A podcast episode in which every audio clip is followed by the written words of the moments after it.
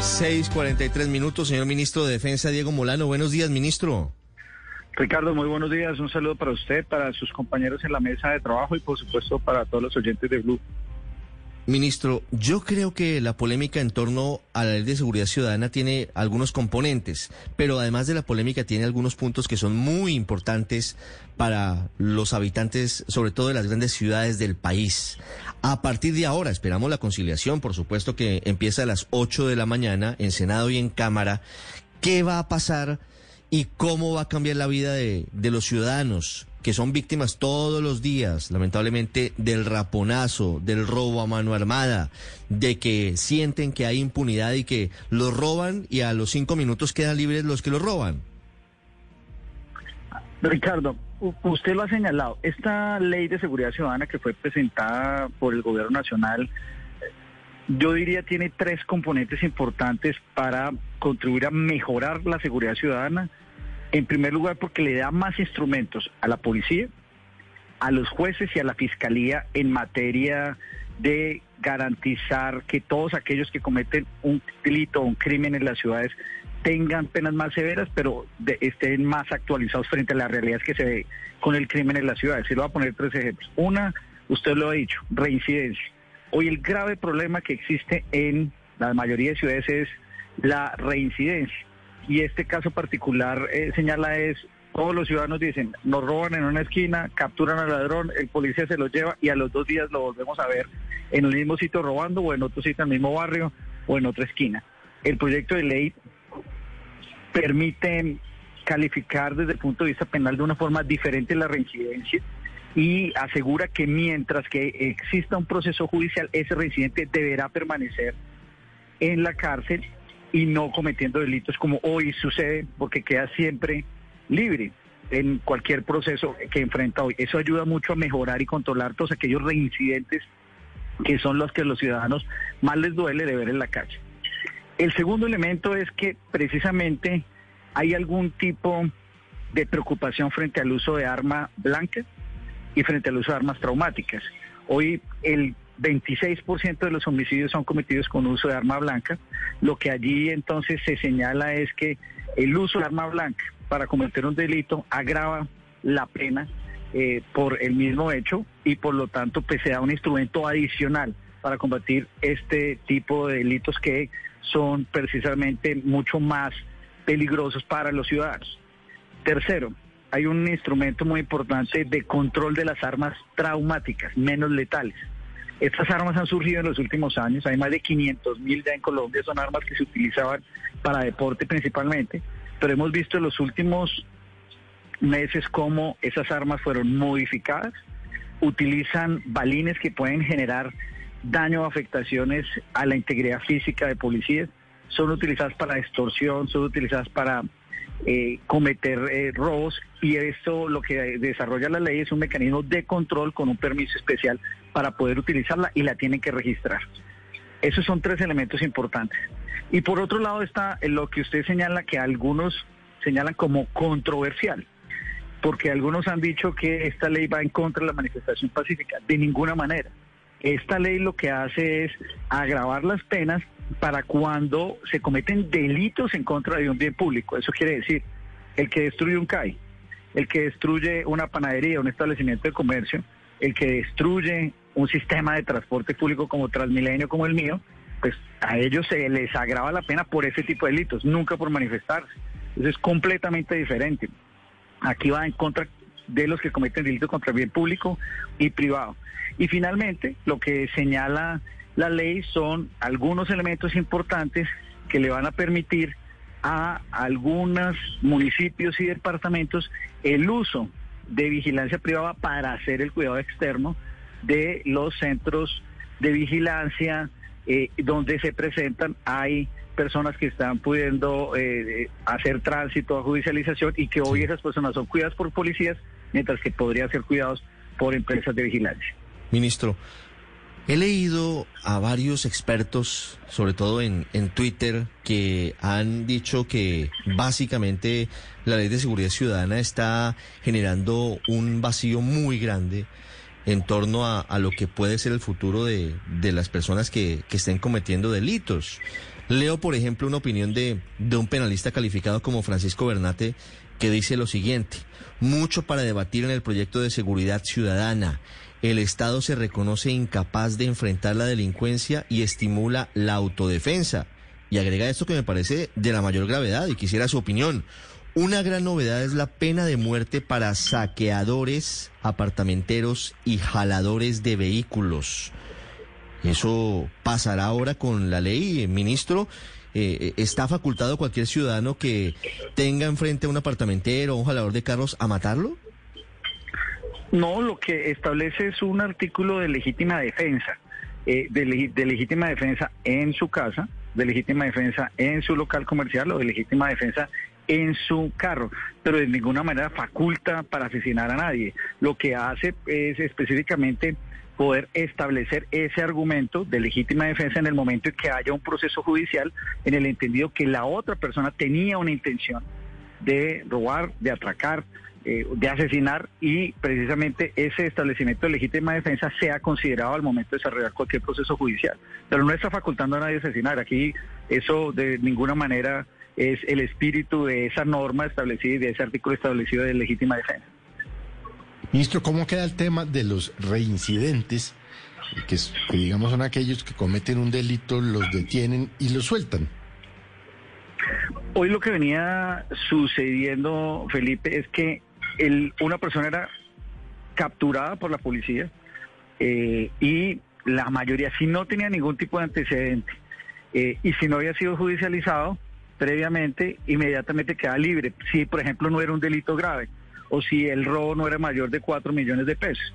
Y lo que veíamos es que cometían delitos permanentemente. Y la gran preocupación de los ciudadanos que recogimos y el clamor en todo el país era hagan algo con esos residentes porque son los mismos. Lo que ahora sucede es que la reincidencia eh, se considera como una, se le puede dar una medida intramural mientras que se desarrolla todo el proceso judicial, porque al final estas personas siempre están en la calle cometiendo delitos. Aquí lo que se evita es que estén en la calle mientras que se desarrolla el proceso judicial y se le define una pena. Ministro, ¿no cree que esta ley de seguridad ciudadana con ese argumento que usted explica, el de legítima defensa, puede promover una justicia por mano propia entre los ciudadanos? No, por el contrario, aquí lo que damos, estamos dándoles instrumentos de todas las medidas a los jueces, a los fiscales para que puedan tomar decisiones de modo que no haya impunidad en el caso de la reincidencia, en el caso del uso de arma blanca, en el caso de arma traumática. Y aquí lo que se estipula es un artículo de legítima defensa para cuando usted se le mete un ladrón o se le mete a un establecimiento comercial a robarlo, a destruirlo, que usted pueda utilizar la legítima defensa. Y ese argumento, eso no quiere decir que tenga derecho a cometer todo tipo de atrocidades de ninguna manera. Lo que dice es que ese argumento podrá ser utilizado en cualquier proceso en caso de que hubiera aplicado la legítima defensa. Eh, pero de ninguna manera está facultando a nadie para tomar justicia por mano propia. Mm. Ministro, y hablando de la reincidencia, que justamente es uno de los dolores de cabeza que se tiene a la hora de enfrentar la, delincuencia, ¿cómo va a funcionar, pero más allá de capturarlos? Es decir, en la infraestructura, ¿cuántas cárceles están pensadas? Porque en este momento hay congestión, sigue habiendo congestión en las cárceles del país. ¿Cuál es la proyección que tienen para construir cárceles?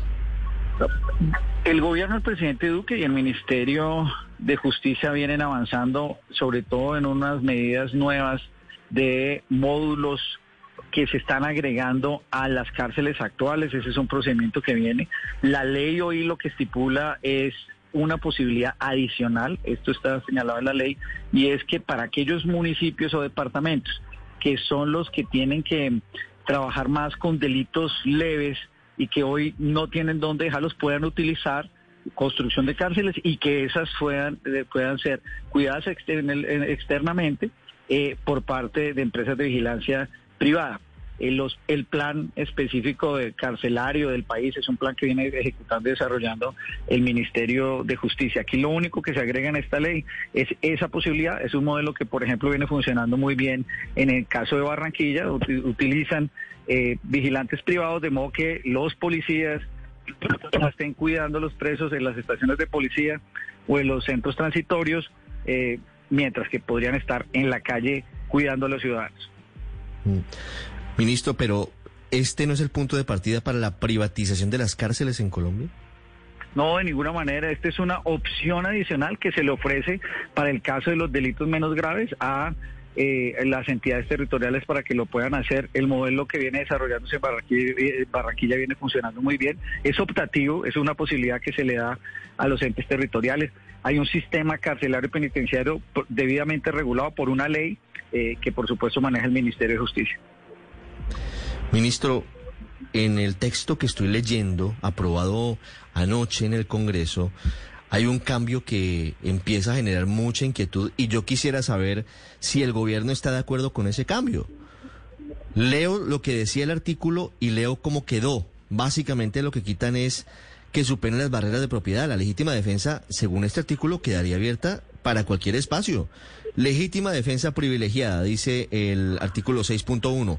Se presume también como legítima la defensa que se ejerza para rechazar al extraño que usando maniobras o mediante violencia penetre o permanezca arbitrariamente en habitación o dependencias inmediatas o vehículo ocupado. Le quitaron la parte donde decía que supere las barreras de la propiedad. Es decir, que aquí está abriendo y quiero preguntarle, ministro, la posibilidad de que la legítima defensa básicamente sea en cualquier espacio y quisiera preguntarle si el gobierno está de acuerdo con ese cambio que le hicieron al artículo. Yo lo que tengo entendido y por las discusiones que tuvimos es que aplica específicamente para propiedad privada para vehículos. De hecho, ayer en el Senado, y seguramente será materia de conciliación, el senador Rodrigo Lara inclusive pidió excluir a los establecimientos comerciales. Entonces, hay dos textos que serán conciliados al interior eh, hoy de las discusiones que se ven en el Congreso de la República, pero el texto inicial incluía establecimientos comerciales, propiedad privada y vehículos. Ayer en el Senado, a sugerencia del senador Lara, se excluyó establecimientos comerciales. Eso debe ser la materia de conciliación en la mañana de hoy. Sí, ministro, otro de los temas importantes en esta ley de seguridad ciudadana es la regulación de armas. Es un punto importante porque aquí pues se habla de reforzar el registro que se haga de estos elementos. Le quiero preguntar cómo va a ser eso, cuál será el cambio en el registro que van a llevar de las armas que se tengan en el país, pero también de las municiones.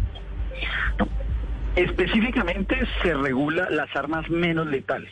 ¿Qué ha venido sucediendo en, los últimos años? Hay en el mercado hoy colombiano aproximadamente 500 mil armas menos letales, muchas que son utilizadas bien por ciudadanos que hacen deporte o practican ese deporte. Sin embargo, se extendió la práctica de esas armas que no solicitaban permisos. En el Ministerio de Defensa expedimos un decreto hace un par de meses en el cual se asimila el arma menos letal a un arma de fuego. Eso quiere decir que entonces esas armas que se comenzaron a convertir muy peligrosas porque fueron utilizadas por delincuentes, por extorsionadores, fueron modificadas con balas eh, ya no de goma sino de malín que afectan a la integridad de las personas. Lo que hace el decreto es asimilarlas a, uso, a arma de uso de fuego, lo cual obliga a todos aquellos que tengan esa arma a que tengan primero que registrarla eh, en el, Departamento de Municiones y Armas que, maneja pues el Ministerio de Defensa con el Comando General. Segundo, que para poder portarlas tiene que hacer la solicitud de porte o tenencia y solicitar un permiso especial. Ese es un proceso que inicia ahora. Y se da una transición para todos aquellos que tengan un arma de estos para que la puedan registrar de 12 meses eh, para que la puedan registrar. Ministro, ¿quien use capucha a partir de ahora será judicializado en Colombia? De ninguna manera. Lo que claramente establece ese artículo es que cuando usted utiliza una capucha para cometer un delito, pues es un agravante. ¿Qué, quiere, qué quiero señalar? Es, si usted utiliza una capucha para destruir un CAI, por supuesto, se agrava la pena. Cuando usted utiliza la capucha para atacar un transmilenio o atacar una estación del mío, como si se en Cali, se agrava la pena. Ahí de ninguna manera se está estigmatizando por el uso de la capucha es cuando se utiliza para cometer un delito. 6.57 minutos. Ministro, quiero cambiarle de tema.